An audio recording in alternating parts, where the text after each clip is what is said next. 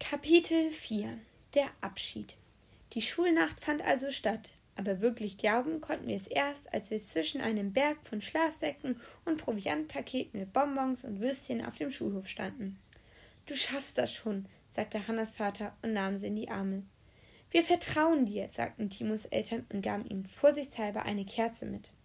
Benimm dich so, dass wir uns nicht für dich schämen müssen, sagte Pekkas Mutter, die bekanntlich auch unsere Direktorin ist.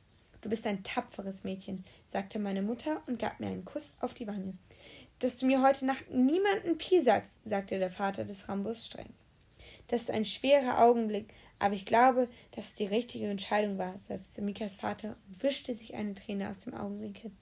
Danke, danke, sagte der Lehrer, nachdem ihm alle Eltern noch die Hände geschüttelt, ihn umarmt und ihm gute Ratschläge gegeben hatte.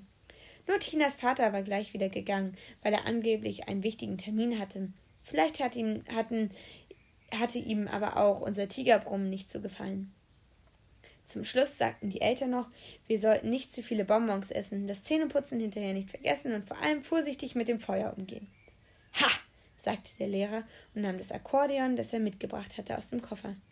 Sieht neu aus, sagte die Direktorin, als sie es sah. Das war bestimmt teuer. Hundert Euro und zwanzig Cent, sagte der Lehrer. Wenn ihr wollt, singe ich noch ein kleines Abschiedslied. Es war komisch, aber plötzlich hatten auch alle anderen Eltern noch Termine. Bis der Lehrer sich das Akkordeon umgeschnallt hatte, waren außer uns nur noch seine Frau und sein Kind da, die bei der Schulnacht dabei sein sollten. Liebling, lass doch erst mal das Akkordeon, sagte die Frau des Lehrers. Ist wirklich sehr schön, aber jetzt haben es ja alle gesehen.